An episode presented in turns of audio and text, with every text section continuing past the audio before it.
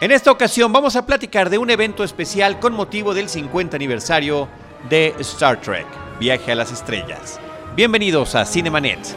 El cine se ve, pero también se escucha. Se vive, se percibe, se comparte. Cinemanet comienza. Carlos del Río y Roberto Ortiz en cabina.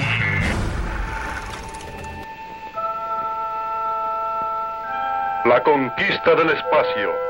El gran reto. Estos son los viajes de la nave Enterprise. Misión durante los próximos cinco años, explorar nuevos mundos. Descubrir la vida y las civilizaciones que existan en el espacio extraterrestre. Debe llegar a donde jamás ha llegado el ser humano. Viaje a las estrellas. Una creación de Gene Roddenberry. Protagonista William Shatner.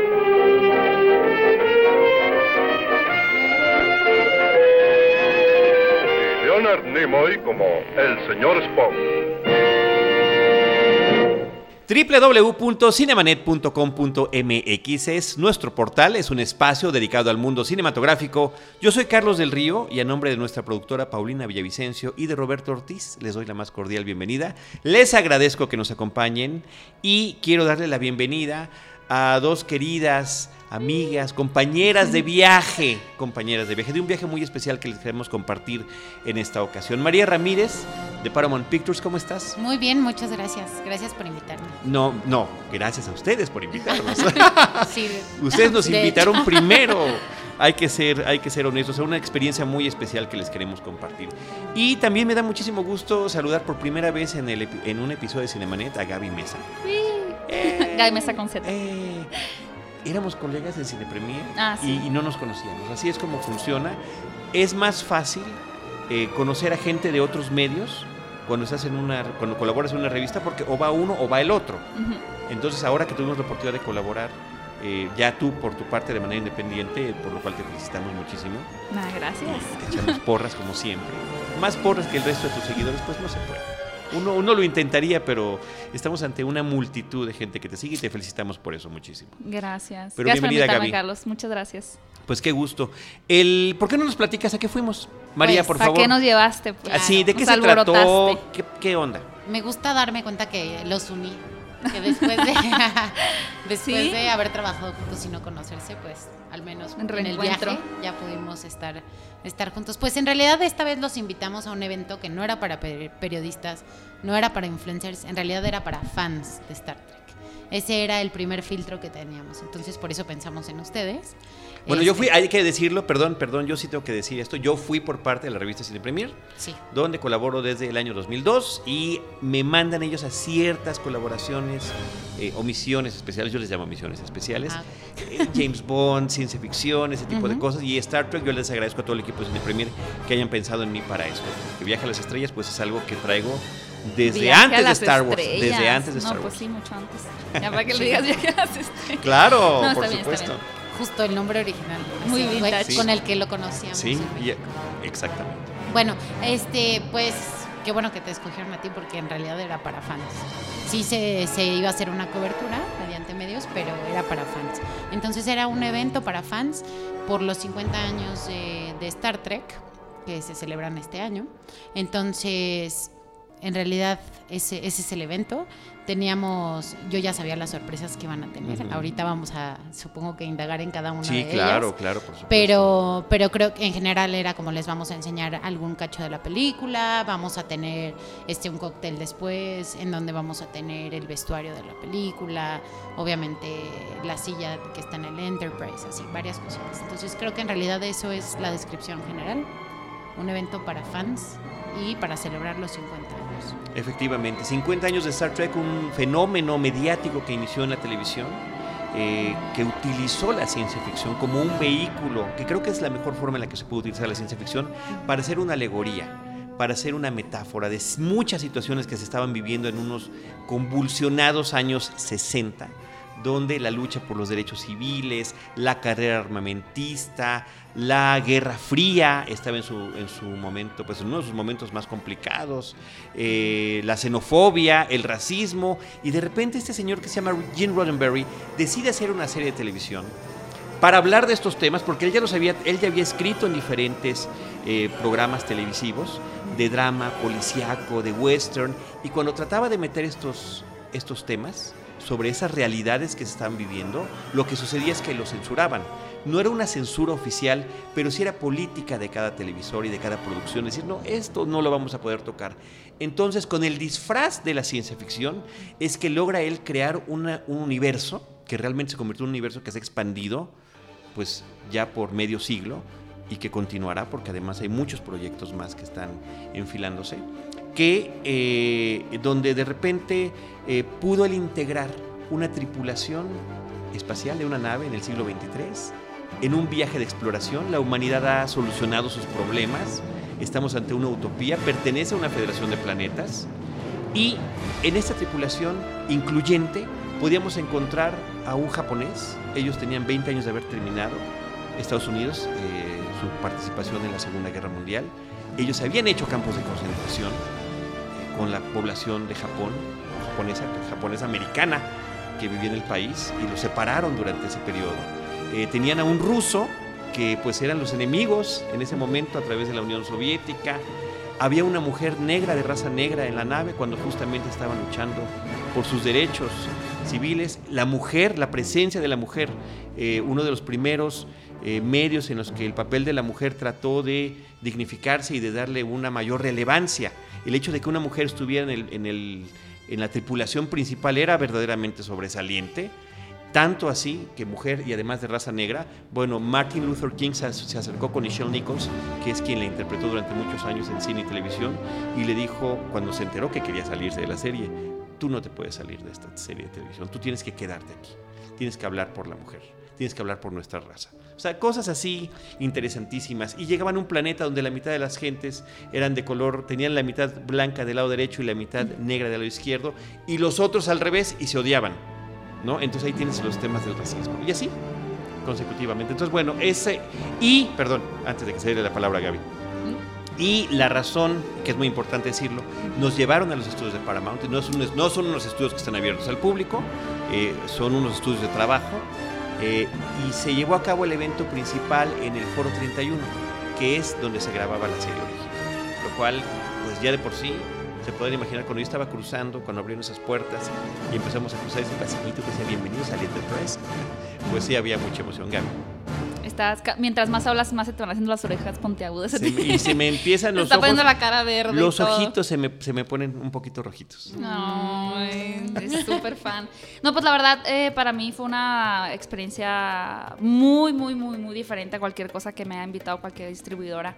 Eh, sobre todo por lo que hicimos, ¿no? Porque era un evento para fans y porque más allá de que fueran solo los 50 años, estaba como aglomerada ahí un grupo de personas que hablan de cine, tal cual. Entonces, de pronto, si veías algunos canales que yo sigo, por ejemplo, en, en YouTube o, o en diferentes revistas por internet.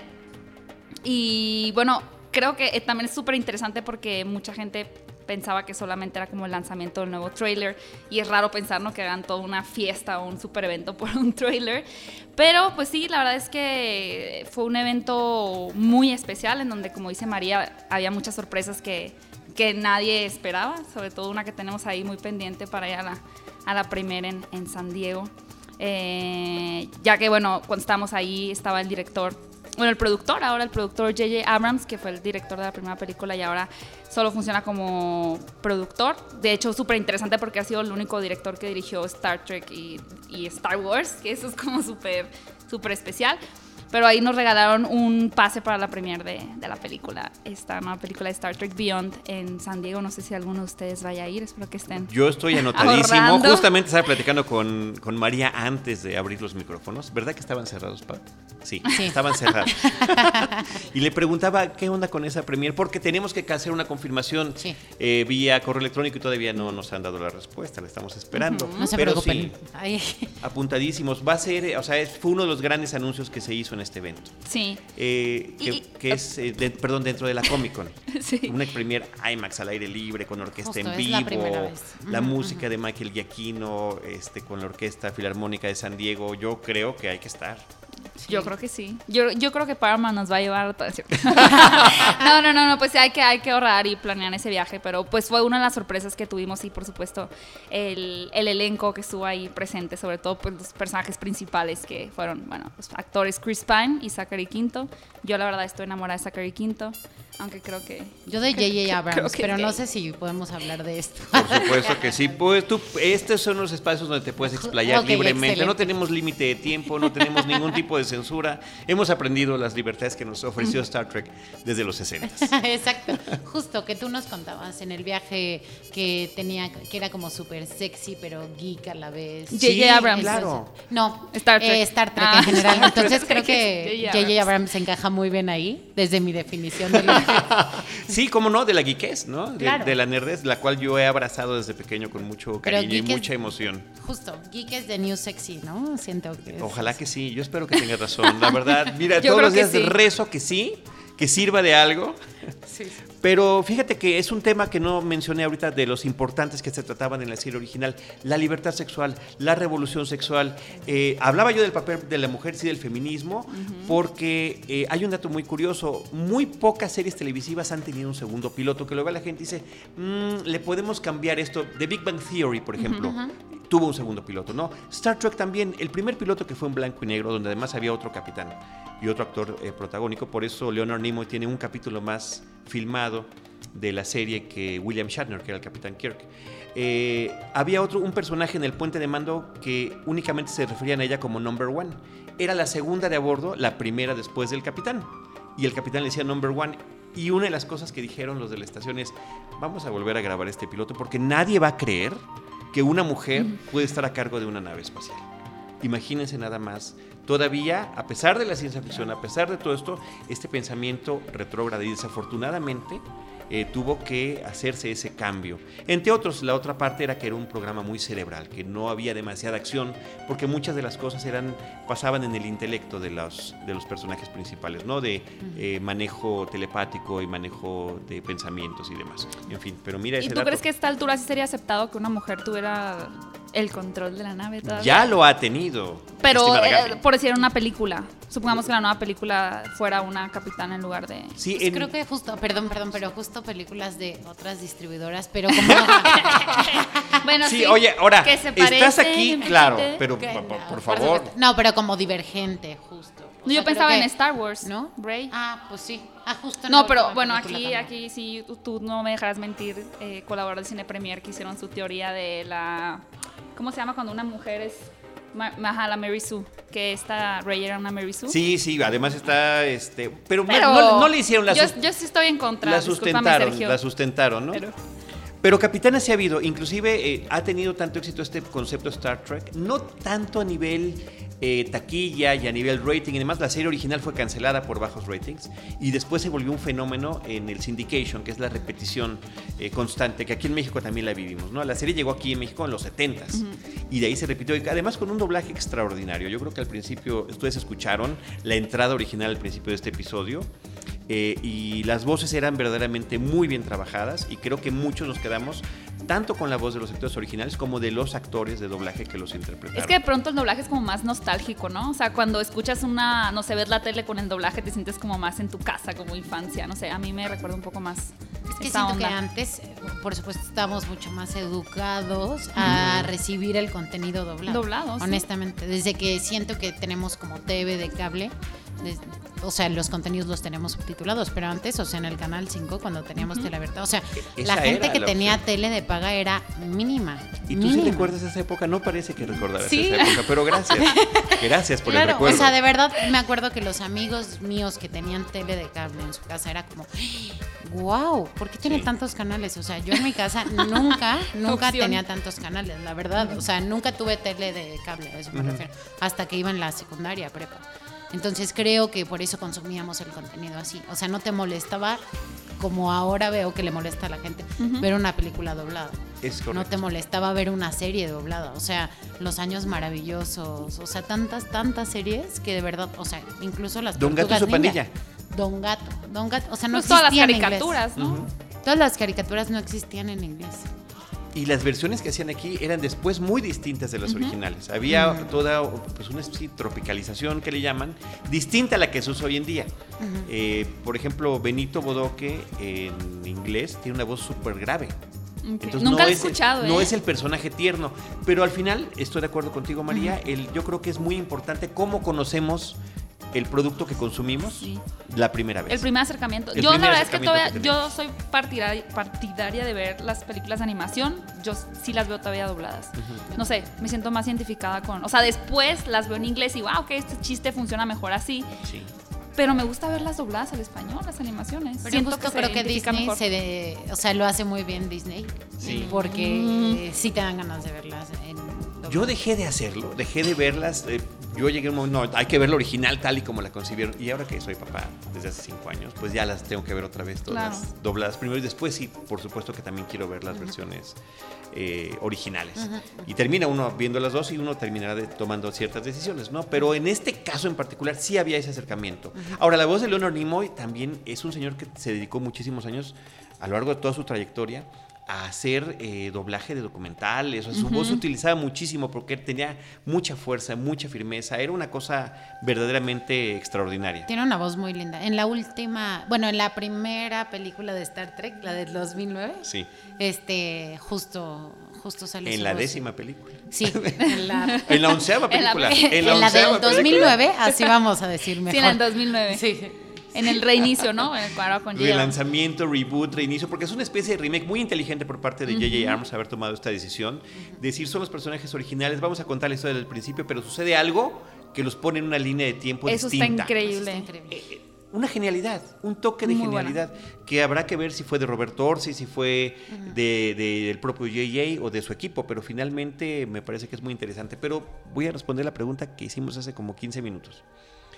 Ya hubo una capitana en Ah, las series televisivas.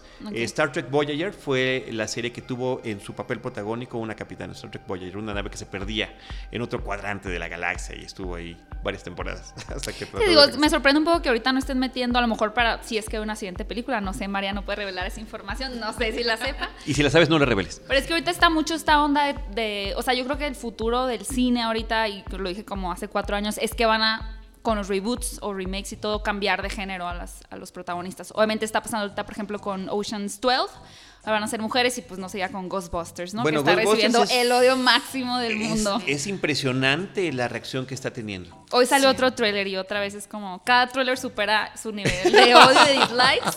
Pero un poco es lo que comentaba hoy, de hecho, sobre las secuelas, que no es lo mismo, obviamente. O sea, esto es una película nueva, eh, es un remake, eh, Ghostbusters, pero lo que siento es que la gente está cansada de tener el mismo contenido. O sea, de ver refritos, de Sí. ver secuelas. O sea, justo leí un artículo hoy y decía que pues en Estados Unidos no le está viendo le está yendo bien a ciertas secuelas, pero no por ser secuelas tampoco, sino por el contenido, que ya no tienen la misma calidad que las primeras versiones. Y y yo, yo había leído algo al respecto del hecho de por qué la gente, o sea, por qué las productoras hacían otra vez como reboots y remakes, y es porque la gente se identifica o le es más fácil tomar una decisión a partir de algo que ya conoce. Si vas al cine y ves tres títulos que quién sabe qué es la película y ves, eh, no sé, Ghostbusters o un remake, dices, ah, pues eso sí sé qué es, sé de qué va, entonces igual iba la pena invertir dinero en esto que sé de qué trata. O sea, digo, eso ya es para gente que va como a ciegas al cine, ¿no? Pero por eso había estado funcionando tan bien. Ahorita yo creo que sí estamos a un punto que- que, es... De saturación, de saturación, absolutamente, y de la llamada crisis de creatividad en Hollywood y todo. Sin embargo, eh, por mucho de que podamos tener una película que nos guste o no nos guste o no nos interese ver su remake, pues tenemos la original para siempre. Yo Así es. Eso tengo que subrayarlo. El Ghostbusters original, ahí está y lo pueden ver en Netflix, lo pueden ver al infinito y lo pueden tener en cualquier formato que se les antoje y seguirla viendo. Y si no les gusta la nueva, pues no la vean. Yo la iré a ver por muchísima curiosidad que me da, A mí me encantaba también. Y justo es una de esas películas que veía y veía y veía en español. Porque la pasaban en el Canal 5.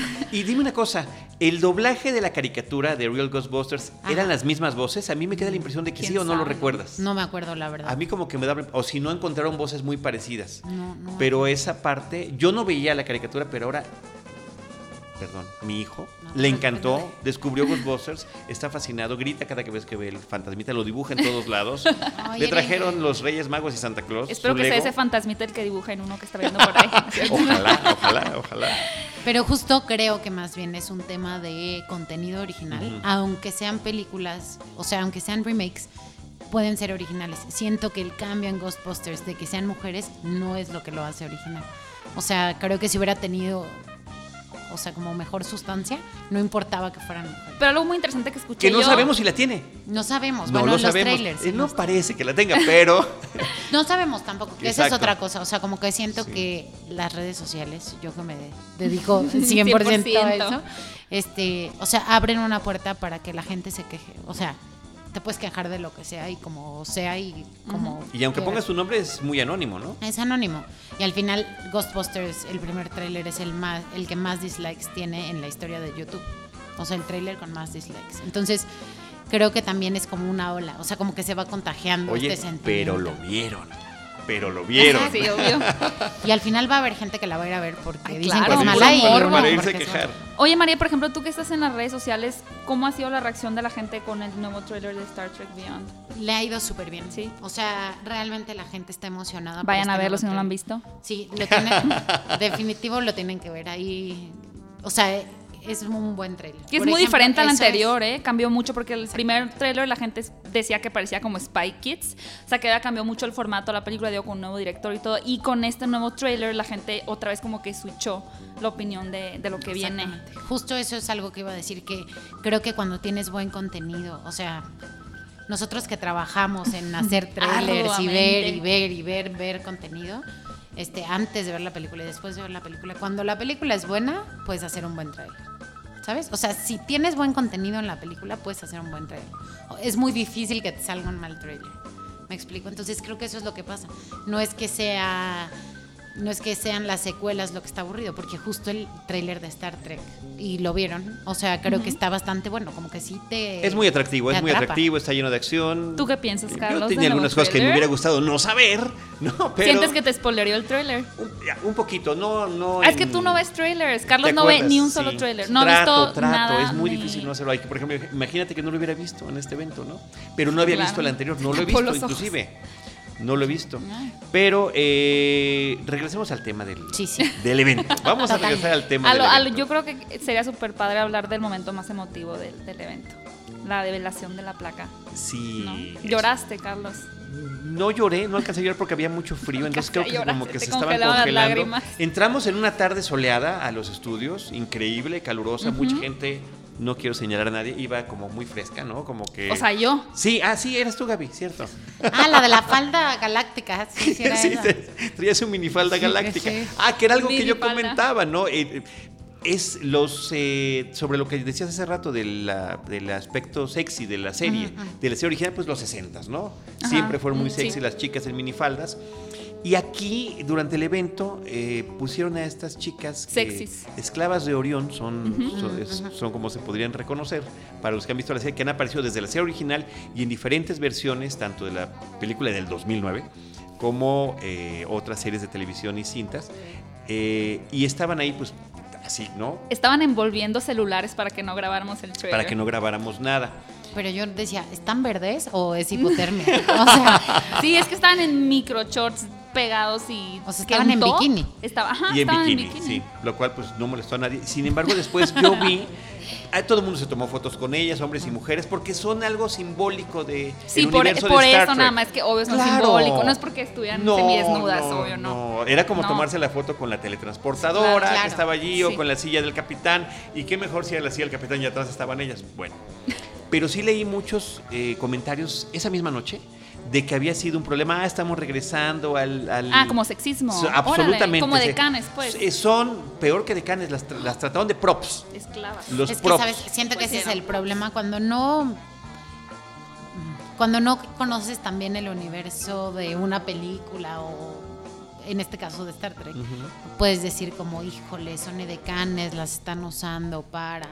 Pero realmente creo que tenían un, o sea, es un personaje dentro de Sí, la es un o elemento, sea, es un, elemento, sea hombre, sea mujer, sea, sea, como sea. Es Sí, que esa es la pregunta. ¿Hubieran dicho lo mismo si fueran hombres? Seguramente no. O sea, digo, como super off topic, pero ahorita, por ejemplo, las tiendas de Abercrombie ya no pueden poner a hombres modelos desnudos porque decían que era como. ¿Qué pasaría si fuera una mujer? O sea, no es justo tener un hombre desnudo como un eye candy porque está mal, ¿no? Entonces, yo estoy segura que si hubieran sido hombres como semidesnudos, na- nadie hubiera dicho nada. O sea, Sí, o sea, pero es como tener a J.J. Abrams. O sea, ¿sabes? Es un elemento. mencionar a J.J. Abrams. Lo quería mencionar. No, pero es un elemento más de la película, me explico. En, en Sí, ese claro. contexto. Claro, claro. Eh, las, las chicas en este contexto eran lo mismo, ¿no? Efectivamente, yo sí lo, yo sí lo veo. O sea, de verdad que hasta me sorprendió que hubiera ese tipo de reacción y súper tuiteados y demás. Sí, muy sí, lo, extraño. sí lo vi también. Pero bueno, ahorita te la voy a pasar. Llegamos a los estudios de Paramount. Nos, esti- nos es- estamos esperando afuera, hay agüitas para esperar, la tarde soleada, vimos la clásica torre de agua que es Padrísima. emblemática de los estudios Paramount, ahí tomamos fotos llegando y saliendo, ¿no? De día y de noche, muy bonita. Y eh, cuando abren este foro 31, pues nos pasan por un, por un pasillo, como si fuera el pasillo de una nave espacial, como si si estuviéramos llegando al Enterprise, y alrededor había las sillas, como en una especie de, de escenario del Cirque du Soleil, Ajá, redondo, en ese circular. estilo circular, eh, las sillas alrededor de un pequeño foro con tres sillitas. Sillas con palomitas, vale la pena mencionar. Sillas con Acarameladas palomitas, teníamos nuestras palomitas cada uno, sí. Sí, es verdad, es verdad. Muy es- gringo el snack. eh, Totalmente, La verdad. totalmente, totalmente. O sea y pues la gente que estaba invitado habían sido fans eh, que habían obtenido su boleto participando en Estados Unidos, en Canadá, en Reino Unido y en Australia. O sea, solamente personas de habla inglesa, inclusive habían eh, quitado la provincia eh, francesa. Este, de Canadá para no podía participar yo leí la letra chiquita de la- del concurso por, por alguna razón no curiosa. Pero los demás éramos de diferentes medios de diferentes países, ¿no? Lo cual, lo cual era muy interesante para nosotros. El que nos da la bienvenida es Adam Savage, que yo no lo conocía. Me dicen que es el conductor de un programa que se llama Mythbusters. ¿De verdad no lo conocías? Nunca lo había visto, No nunca lo había visto. Sí, no. nunca, nunca, jamás. Ever. Pero que se declaró fanático de Star Trek. Wow. Por eso estaba allí y, lo, y creo que condujo Lo hizo muy bien. con muy buen nivel y con mucho entusiasmo. Y Lo no ese entusiasmo de, de, de host, ¿no? Era un entusiasmo De fan. Trekkie. De Sí. Trekkie. Luego nos pasó en escenas de, de algunos testimonios de personajes eh, conocidos, ¿no? Como Slash, por ejemplo, ¿no? ¿Quién hubiera imaginado que Slash... Rihanna estaba, ¿no? Rihanna, Rihanna. ¿no? Rihanna. Eran fans de Star Trek. Me pareció que muy interesante. 50 en 50, ¿no? Y después la llegada de... Ah. Abrams. Pero justo este, me, me parece interesante lo de 50 en 50, porque eran Ajá. 50 celebridades hablando en 50 segundos sobre su primera experiencia con Star Trek o, o porque les gusta, o, o sea, Sí. hablando de Star Trek. Entonces, por eso estaba Rihanna, por eso estaba Slash. O sea, son 50 personalidades. Entonces, por ahí Inclusive está el video. algunos de la película. Zoe Saldaña dice que su primer acercamiento fue en español. Sí, estuvo Diga, muy padre. viaje a las estrellas. Entonces ella también debe estar muy grande. Gaby. Ella también dice, ah, ya, ya se le pasaron los añitos. No, debe de tener 40, no menos. No sé, no sé, no sé. Como 35, yo creo. No sé. Bueno, no sé, no sé. Una rápida visita a Internet Movie Database nos puede dar esa Sí, respuesta. sí, justo. Que están ustedes buscando en este momento. Pero este. eh, qué bueno que estuvo JJ porque Sí. efectivamente con esta trayectoria que ha tenido meteórica desde la televisión Es un genio ese tipo. y cómo ha sabido consolidar los proyectos, cómo ha ha sabido, en el caso de Star Trek, me, me parece, por cierto, por cierto, siendo también fanático de Star Wars, que lo hizo mejor con Star Trek que con Star Wars. Yo creo que sí. Sí, yo creo que sí. Yo creo que sí. Porque... ¿Por qué? No, porque me parece que con Star Wars, por ejemplo, es una buena película, es muy entretenida, es muy divertida, pero de cierta forma es como una especie de remake de episodio eh, ¿qué? ¿Cuatro? Uno, cuatro, bueno, episodio cuatro, Episodio la primera película, sí, Episodio claro, 4. claro. Mientras que Star Trek le dio como una frescura súper nueva a toda esta dimensión Trekkie. La actualizó muchísimo y usó una historia que quizá recopilaba muchos eh, episodios eh, de la televisión o de las películas anteriores, pero fue muy novedosa y creo que presentó nu- nuevos personajes que verdaderamente, a pesar de estar basados en, en los clásicos, se sentían como, como nuevos personajes. O sea, tú puedes entrar a ver la película sin saber quién era quién, o sea, ni siquiera sin tener a quién era Spock, y enamorarte de Spock. Y Star Wars creo que se apela mucho más a la nostalgia. O sea, yo creo que es más fácil enamorarte por primera vez de Star Trek viendo la película del 2009 que enamorarte así locamente de Star Wars eh, si no has visto ninguna de las Qué buena analogía, muy bien, sí, correcto. Y, que, y en ambos casos hay ese mismo objetivo. Y Sí, qué maneras claro. tan distintas de lograrlo. Porque algunos salimos un tanto decepcionados y hay todo un episodio de, creo que dura más que la película, sobre, sobre el episodio 7 Ajá. Eh, y justamente esta repetición que, innecesaria de elementos que ya habíamos visto, ¿no? En cambio, con el de Star Trek sí le dio la vuelta, sí tomó de varios para la segunda película, por supuesto, La ira de Khan es un referente importantísimo, ¿no? Y la participación de Benedict Cumberbatch en el papel que alguna vez tuviera Ricardo Montalbán, pero este resulta que hasta esta tercera película que viene que se llama Star Trek Beyond, que no sé si en algún momento ya lo dijimos, sí, ¿verdad? Sí. Star Trek Beyond, es cuando estamos con lo que sucedía en la serie de televisión. En la serie de televisión ya estaban en una misión de cinco años de exploración. Y aquí estamos viendo cómo ingresa a la academia eh, Capitán Kirk, cómo conoce al señor Spock, cosas que ya damos por sentadas en la serie original. Pero creo que te introduce muy Sí, bien. muy bien. Muy claro, claro, sí, lo, lo estoy, lo estoy celebrando. E Totalmente, incluso sin Me sumo a su entusiasmo. El entusiasmo de Gaby. Excelente. No, pero lo que a mí me encanta es que incluso quitándole todo el fandom o el fanbase, la historia es muy buena. O sea, que para mí son las mejores historias de viajes en el tiempo que he visto. O sea, de verdad la historia me parece muy buena. Obviamente la foto y todo, la edición, bla, bla, bla, sonido, todas esas cosas hipsters del cine. La verdad es que sí me parecen muy, muy bien logradas. O sea, incluso si no te gusta Star Trek o no te llamó a ver como la serie de televisión o las películas anteriores, aún así es como muy lógico admitir que la película por sí misma es muy buena. Exacto. Se sostiene sola. Justo, a mí me encanta hablar contigo porque tú eres un experto en Star Trek, entonces es como cada segundo aprendo algo nuevo, cada segundo. Pero yo no era fan, o sea, la verdad vi la película porque tenía ganas de verla y porque había ido al evento y porque, o sea, soy nuevecita en esto de Star No, y es padrísimo. Carne Y- fresca. de carne fresca. Y veo, y ve, vi la primera película y dije, qué buena está. O sea, ¿por qué no la había visto antes? ¿Sabes? O sea, creo que es buena la película. Sí lo es, sí lo es. Seguimos hablando de la película del 2009 que No, únicamente ajá. se llama Star Trek. Que a mí me gusta más que la segunda, ¿eh? Yo sé que todo el mundo ama la segunda por Benedict No, es pero mejor, es, definitivamente sí es mejor, sí. Y Benedict es inc- está increíble, pero sí, también tiene sus Yo la detractores la, segunda. ¿eh? Tiene sus detractores. Eh, les voy a hacer un comentario, nada más, una pequeña anécdota personal. Yo la veía, como lo dije hace rato, desde niño.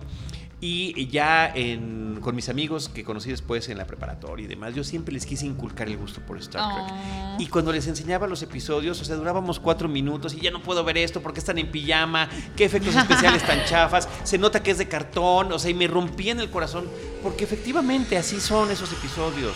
Y aunque hay una gran creatividad para las escenografías, la creación de los personajes, los efectos de sonido que se han conservado, ahí también hay que hablar de esta suma de talentos que de repente se dan cuando hay un impulso importante como el que tuvo Gene Roddenberry, se han conservado, ¿no? Pero sí, efectivamente, tú ves el programa y dices, chin, se ve viejo, ¿no? O sea, que me interesa, pues hay que verlo completo para ver cuál era la historia y deja, o sea, como cuando veías alguna obra de teatro, ¿no? Muy sencilla o alguna cosa así. Eh, y nunca logré. Muy artesanal. Nunca logré, sí, demasiado artesanal. Nunca logré que pudiéramos ver un episodio completo. Tu y- mamá no te preguntaba por qué no podía ser un niño normal como los demás. ¿Por qué no tienes amigos? No. Tú con tus ¿Por qué pones Spock. a tus amigos a ver ¿Y por, Sal qué, sa- correr, ¿Y por qué mijito. saludas tan raro, hijo? ¿Por qué No, levantas la mano de esa manera? Bueno, muchos años después, en el 2009, los llevé a ver esta película y salieron encantados. Ah, sí, siguieron siendo tus amigos. Yo pensé que los habías No, mandado no, no, a la no, no, goma. no, siguen siendo no mis amigos a la fecha.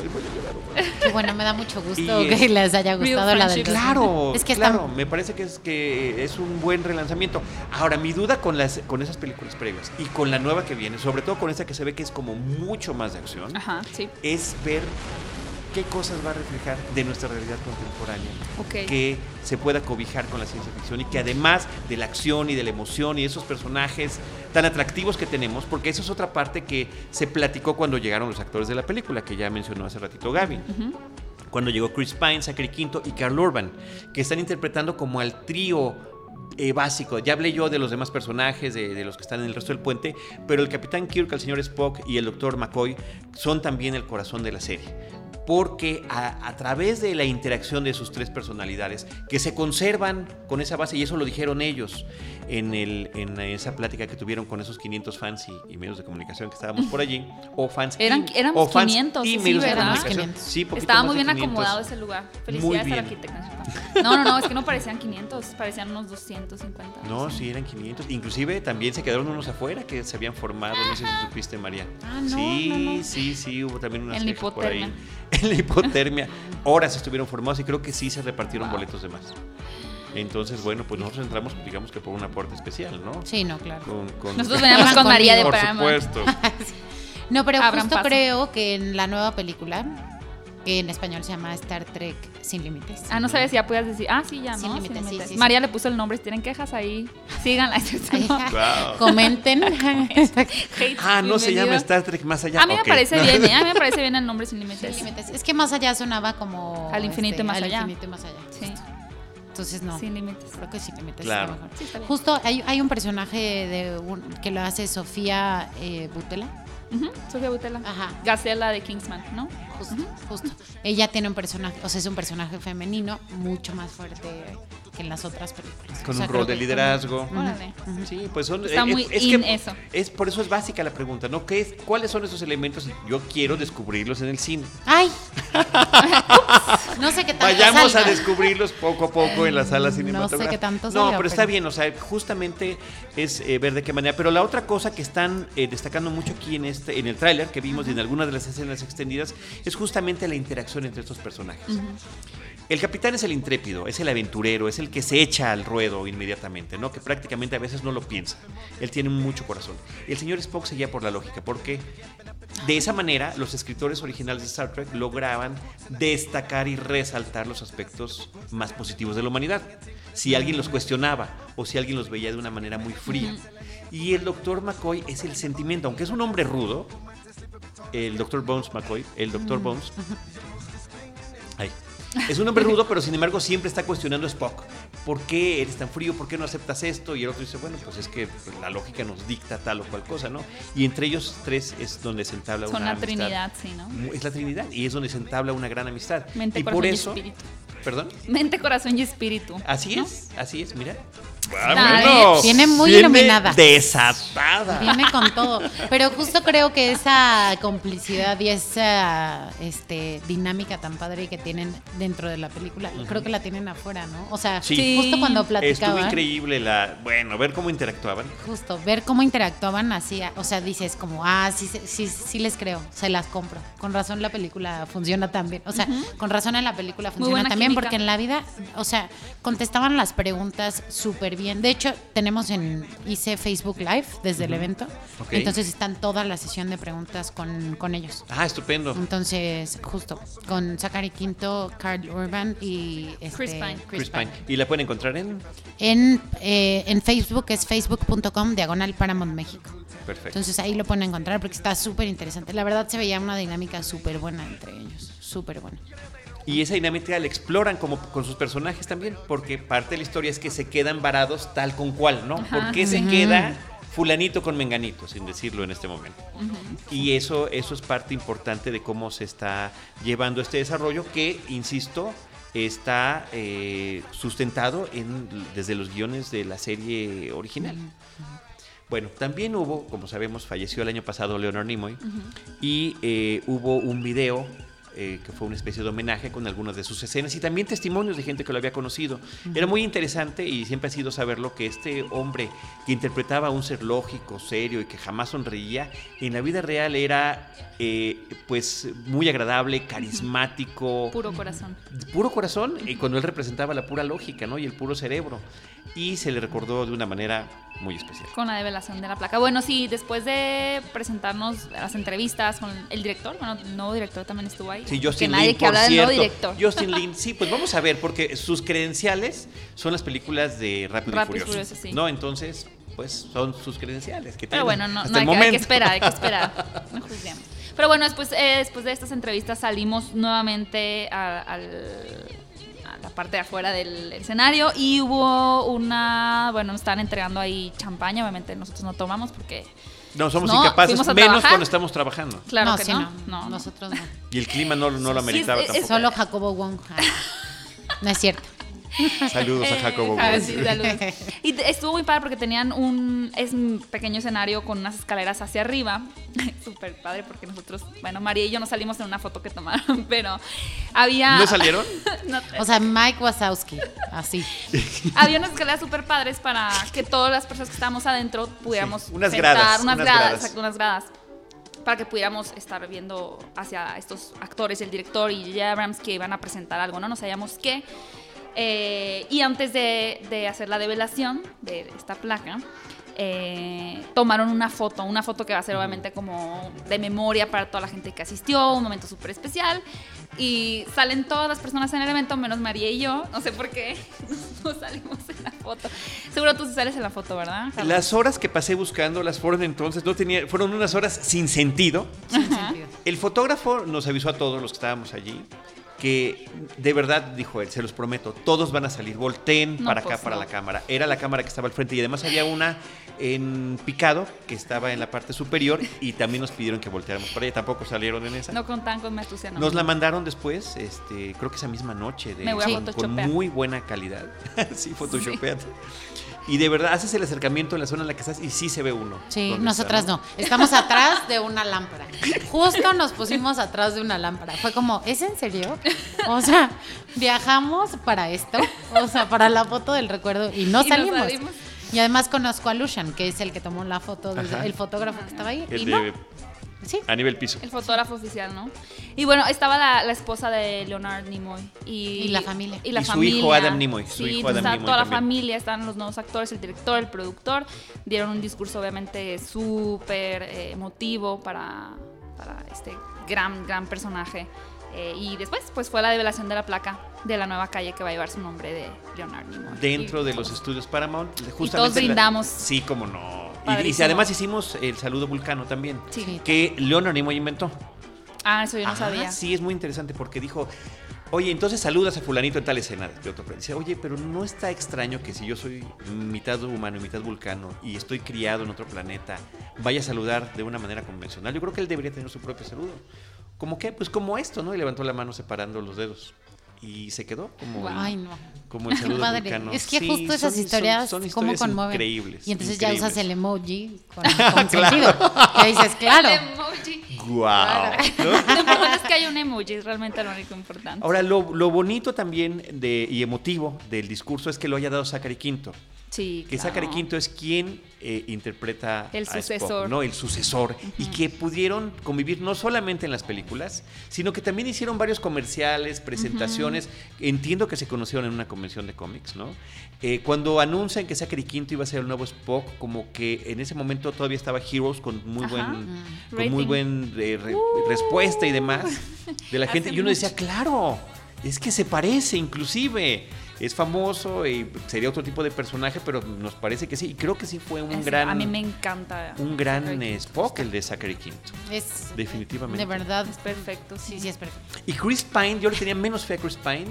Y yo no, yo ahorita estoy este, absolutamente convencido de que es el bueno, nuevo. es raro Chris Pine porque en la, en la pantalla grande, en, la, en, los, bueno, en las películas, como que se ve normal y ya que lo ves en la vida real es como, como que está photoshopeado, ¿no? Es como demasiado perfecta su cara. ese Sí. tipo. Sí, de verdad es de esas personas que dices como, ay, no fotografía también y lo ves en persona y es como, ¿quién es este hombre? Así está guapísimo. Sí. Sí, Sí. yo como caballero, déjame que lo digo, yo dije qué guapos los tres. Los tres. Sí, Ah, Me- sí. eh, yo, yo sé que Zachary Quinto tiene mucho carisma y demás, pero yo vi a Carl Urban y a, y a Chris Pine Sí, y dije, Karl Urban "Wow". también. Y además el tamaño, yo no sé si miden El tamaño. 1.90. Están súper altos, En sí. la fotografía, que se las vamos a, está aquí en este post para que lo vean en, en cinemanet.com.mx y por supuesto en las páginas de Paramount y de Gaby Mesa, por, of course, por Obvio. supuesto. Ahí se nota cómo están paraditos en esta foto de grupo eh, estos tres actores y al lado Justin Lin y, y- y No, bueno, J.J. Abrams Abrams, parecen Minions. Sí, parecen Minions. De hecho, Chris Pine yo creo que es el Parecen, menos parecen alto. personajes de la Tierra Media. Ok. Justo. Pero se me hace que son perfectos en la vida real los tres. Sí, O sea, impresionante. Zachary Quinto, obvio J.J. Abrams. A mí no me gusta J.J. No. Abrams, la y verdad. Chris Pine. De verdad me parecieron mucho más guapos. Carl Urban, no. ¿No te pareció? Fíjate, y son esos que, ¿no? Por ejemplo, ve la foto que se tomó Jacobo Wong con ellos y dice que la cara de Carl Urban es así como de Ah, sí. pose de galán natural. ¿No? Ya. Está, muy, está muy chistoso. Entonces, bueno, por eso fue motivo que fuera Zachary Quinto quien hiciera este brindis y todos lo disfrutamos. Después fue cuando ya nos pidieron que las chicas de Orión nos guardaran nuestros teléfonos, nos metieron al foro de Alaro, que era el foro 32. Ahí vimos El trailer. antes, unas horas antes que saliera a las redes sociales, más el director Justin Lin subió y nos enseñó unas escenas adicionales que nos advirtió, cuidado, ¿eh? no están terminadas, les faltan efectos Yo las vi especiales. perfectas, Yo las ¿eh? vi ¿De qué habla el impecables. tipo? Yo Es las que- vi ¿Qué más le van a poner? impecables. Justo lo que decían como, pues vamos a ver qué tal lo hace Justin Lin, pero la verdad, o sea, J.J. Abrams es súper cuidadoso. O sea, Sí. aunque sea productor, yo creo que se metió en cada, cada instante del proceso, ¿sabes? Oye, pero en serio, yo siento- Y difícil esta- estar entre esos dos este, procesos que tiene ya paralelos, ¿no? De Star Trek y Star Wars. Sí, Sí. no, pero, o sea, creo que es obsesivo en un buen sentido, porque obviamente no creo que hubiera mostrado escenas sin terminar. O sea, pues, sin estar más terminadas que no claro, terminadas. claro, claro. ¿no? Es que a mí sí me ha tocado ver escenas que Sí, se- que ves la pantalla verde. Sí, o que ves ya nada más el delineado un barco, ¿no? Por ejemplo, una de Capitán América de la película anterior. O sea, nada más veías cómo corría y cómo después se le ponía. Pero incluso nosotros que vemos en Paramount, vemos las películas antes, por ejemplo, Tortugas Ninja, a pesar de que es Michael Bay el productor, este sí la podemos ver con algunas cosas no terminadas. O sea, incluso así los actores sin CGI. de la- tortuga. Ok. Los actores Genial. vestidos con Quiero ver eso. Está bien padre eso. O sea, verlo así porque justo te das cuenta de todo el Del proceso. trabajo. Sí, y del esfuerzo que conlleva, ¿no? Exacto, pero J.J. Abrams no nos deja ver las películas antes. justo ¿Y por eso. qué pasó, María? ¿Qué pasó cuando terminó el tráiler y terminaron las escenas adicionales que nos mostró Justin Lin? Después de eso hubo un coctelillo. Sí, chiquito. un cóctel. Al- algo Casi no había alcohol. había puro horchata y jamaica. Sí, de hecho había horchata. Sí. No, un cóctel, pero en Papas realidad a la era. francesa. Sí, y había mucho bocadillo, ¿verdad? Eso Sí, sí, muchísimo. Uf, poco alcohol, mucho bocadillo. Sí. Este, pero justo creo que fue un cóctel en el que había muchos elementos. O sea, era casi un parque de, mini parque de diversiones. Sí, o un pequeño museo. Un Sí. pequeño Un museo. pequeño exacto. museo de Pero Star Trek. tipo el papalote, ¿no? Así. Toca, juega y Interactivo, aprende. claro. Porque Oye, qué buenos comentarios. Tipo el papalote. Tipo el me encantó, sí. me encantó. Porque pues Sí, estaban sí. los vestuarios, que eso sí, pues no los podías tocar, pero Ah, después... no, yo sí me, me, me ¿Sí? puse uno. Pues no sé cómo... El alcohol, lo que hace el alcohol. Sí. No, pero justo había muchísimas cosas que hacer. Podías hacer una playera personalizada. ¿Hiciste tu playera? No alcancé a llegar. No, es que Y la como fila- estaba dando yo, era una fila enorme. Eh, y sí te, se tardaban en el proceso de, de- de prepararla. Agarré la mía porque además atrás traía Star Trek Beyond. Me la traje y me quedó chica, entonces bueno, pues sí, esa, Esa es tu versión porque es- yo nada más, yo vi que no salías de la barra libre. Pero está bien, esta versión está más bonita. No, yo me formaba en la No teletransportadora y regresaba, me formaba en la trans- teletransportadora y regresaba. Qué padre. Y también podías hacer tu video de 50 en 50. Eso, ¿qué? Yo no ¿Qué? ¿Dónde estuvo eso? María, Sí, ¿dónde? ¿Por qué no nos dijiste? juro. No, no supe en dónde. Pues lo Era anunciaron. un pasaje secreto. Dijeron justo antes y van a poder hacer sus. Justin Lin lo dijo. Yo no escuché. no me digas, no, ni lo No escuché inglés, ni lo vi. Sí. Bueno, Pero no nos regañes. no, está bien, no los va a regañar, pero. No nos llames la Nosotros haremos el nuestro próximamente. Pero en 50 en 50, entonces podías hacer tu, ah, yo conocí esta Tus 50 sombras de y compartirlo con, en tus redes sociales. Yo necesito Entonces, como bueno, 50 wow. minutos, pero ok. Pues eso estamos haciendo, ¿no? Sí, Eso prácticamente. estamos haciendo. Ya hablamos nosotros. Prácticamente. Hicimos nuestros 50 en 50 ahora. Pero saben, María y Gaby, que me gustó muchísimo. Cuando entramos a este foro 32, que estaba como a la mitad, como un rectángulo muy Ah, extraño, sí. todo negro, todo, Todo oscuro negro. y paraditos ahí, sin nuestros teléfonos, que no, a mí me, temblaba la mano Ay, sin, Dios sin internet. No, imagínate María, ya no, No, estaba Sobre todo pálida sin su teléfono. Era también uno de estos, eh, uno de estos eventos padres don- que también es poco común en las coberturas que nos tocan hacer, donde te, te dicen lleva tu teléfono y tienes que estar además este, tuiteando y posteando y demás, ¿no? Tú estabas ahí grabando tus videos. Con yo mi celular. Con el Instagram y el Twitter Sí, de, en un de momento Cine pensé Premier. que no lo ibas a decir, pero gracias, María. Es que Se, me le acabó la pila. a la señorita y Oh, ay, diablos. me das me, me das me prestas tu celular y entonces estaba hablando con el VIP con el presidente de Paramount Pictures que se llama Mark Mian. Ajá. Entonces me lo encontré y estamos platicando. Y le digo, mira, le presté mi celular a, a Gaby, que es una influencer. Ah, ok. Me dice, no, o sea, bueno, ¿esto es celular? Parece que es de ella. Me dijo el presidente de Paramount Pictures Lo maneja con mucha confianza y mucha seguridad. No, es que Es se me más- acabó, es que se me está descomprimiendo mi teléfono y sí me, me quise morir. Sí vimos. Y me dijo, mira, es más, está viendo tus fotos. Y yo, ay, no. Y ya me fui con ella. Dejé al presidente de Paramount ahí parado. Me da como, culpa. "Ah, bueno, me voy. Con permiso. Con permiso. No, Señor. sí, sí. Sí. Si alguien me quiere patrocinar un teléfono, Ya saben. Me sacó.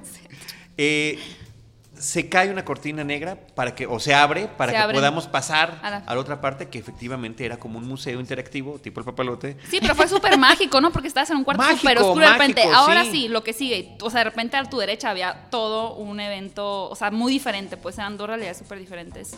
Más padre la realidad de la derecha que era. Sí, y donde estaba Justin Lin, de repente ya estaba un DJ, ¿no? Sí. Con la música de... Y meseros. de- y meseros. Atractivos meseros. Y las meseras también estaban muy atractivas. Sí, me llegué a observar, mujer, llegué a observar. No, ese- era una cosa, o sea, ese pequeño justo- detalle. Justo- Justo comentábamos como, sí, sí estamos en Hollywood.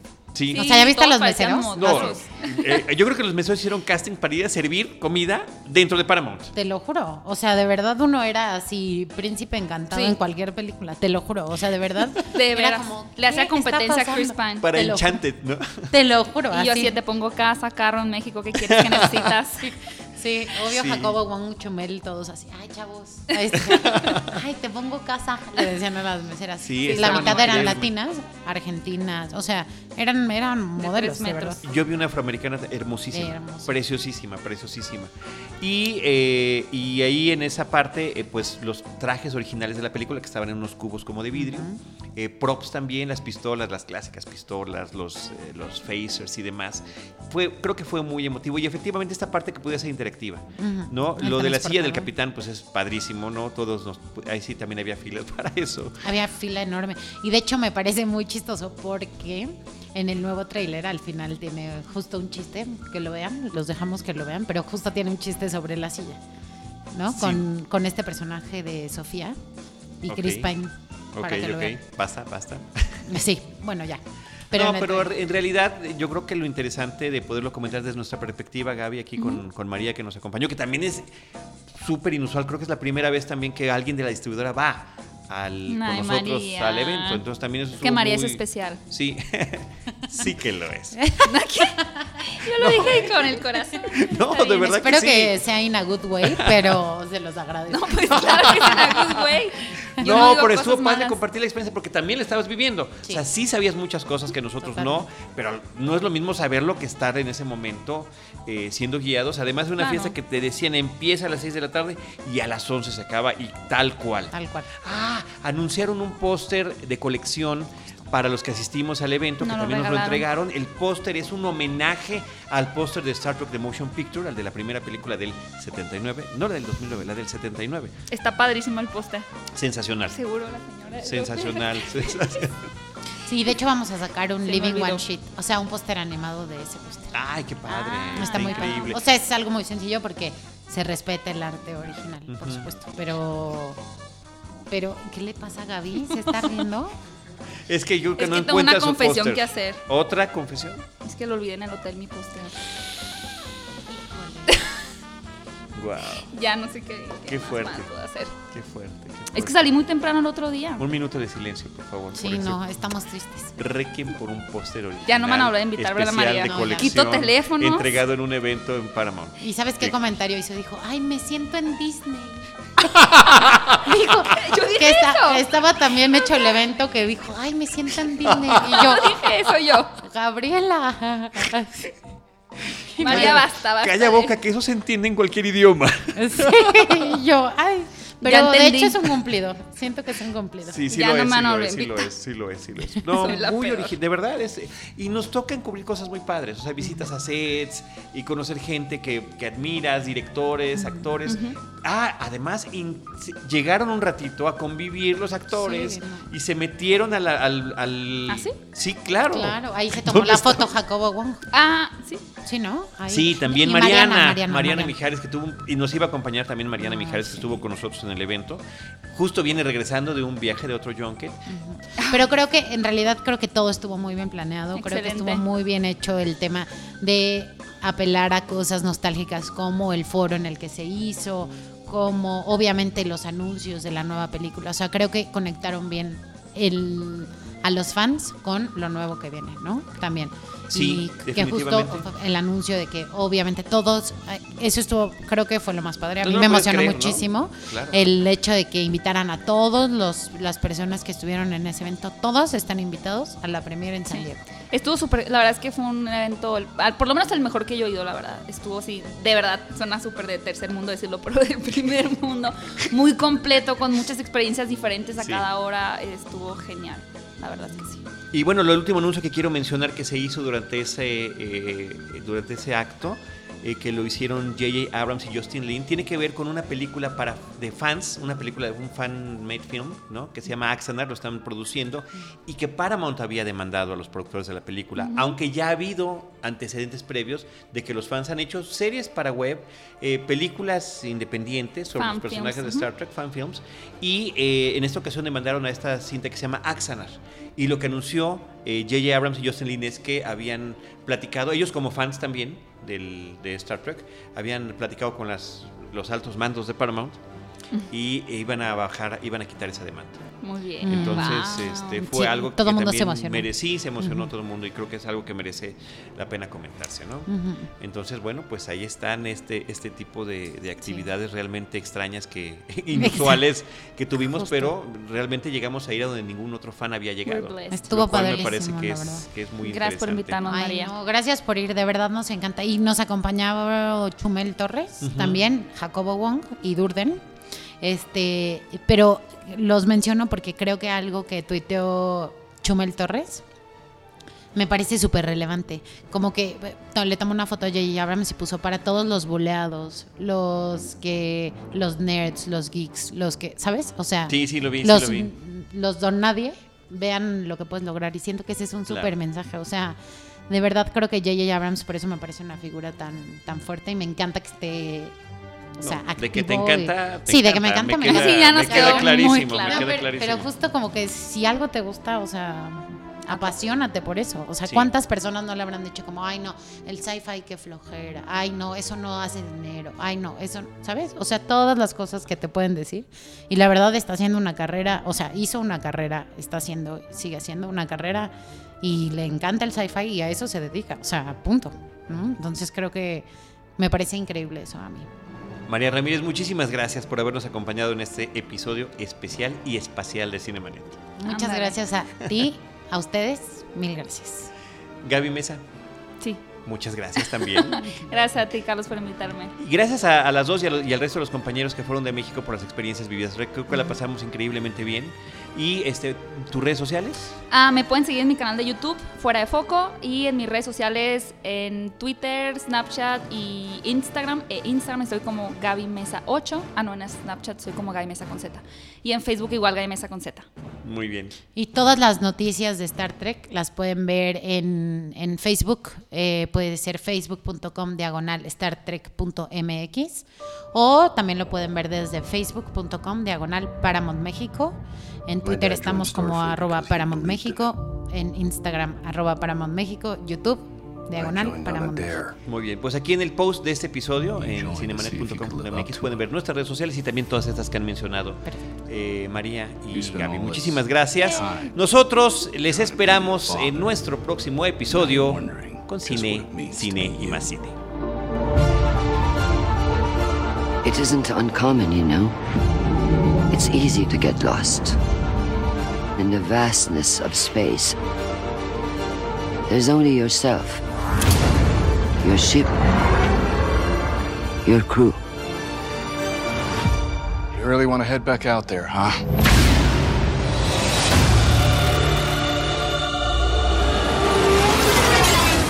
What the hell is this? They're boarding us. Abandon ship! My God.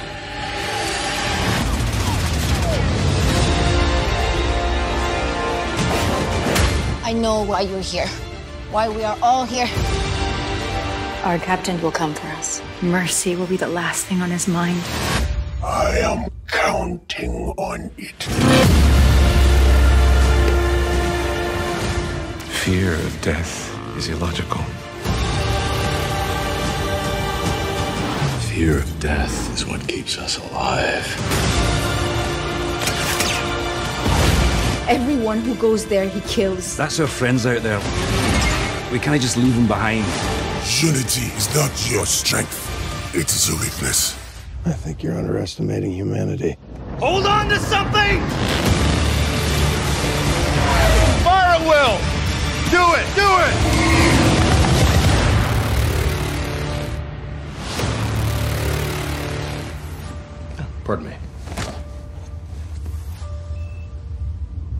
He likes.